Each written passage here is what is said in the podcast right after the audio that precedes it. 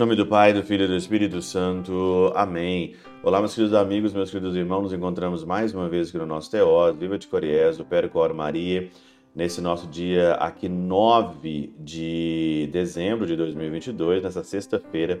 Estamos aí na segunda semana do Advento. O evangelho de hoje, de Mateus, capítulo 11, versículo 16 a 19, é um evangelho onde fala de como se deve comparar essa geração, né? Com quem vou comparar essa geração? E o Senhor aqui então diz: são como crianças sentadas nas praças que gritam para os colegas dizendo: Tocamos flauta e vós não dançastes, entoamos lamentações e vós não batestes no peito. Veio João, que come, não come, não bebe, e você disse que estava possuído por um demônio. Veio Jesus, que come e bebe, e vocês dizem então que é um comilão e beberrão, amigo de cobradores de impostos de pecadores mas a sabedoria foi reconhecida com base em suas obras.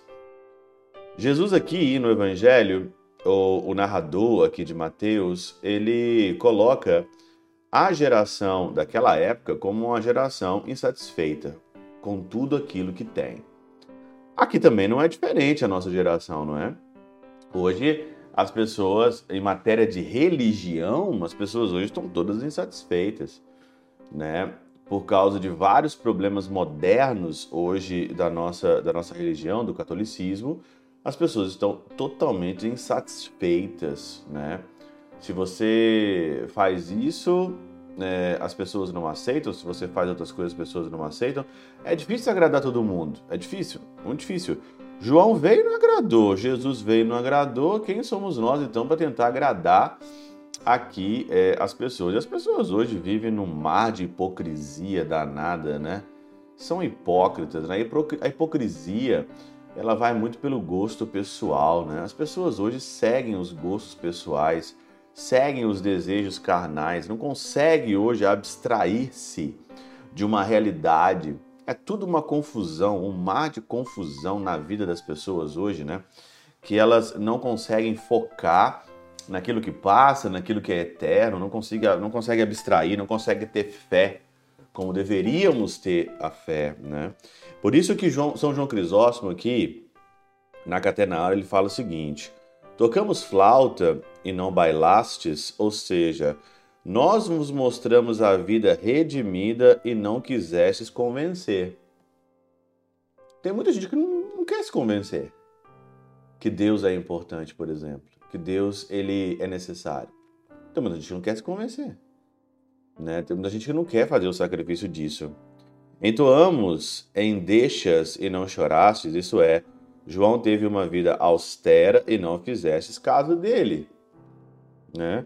Como dizia aqui o Papa Bento XVI, né? que o martírio moderno vai ser a indiferença.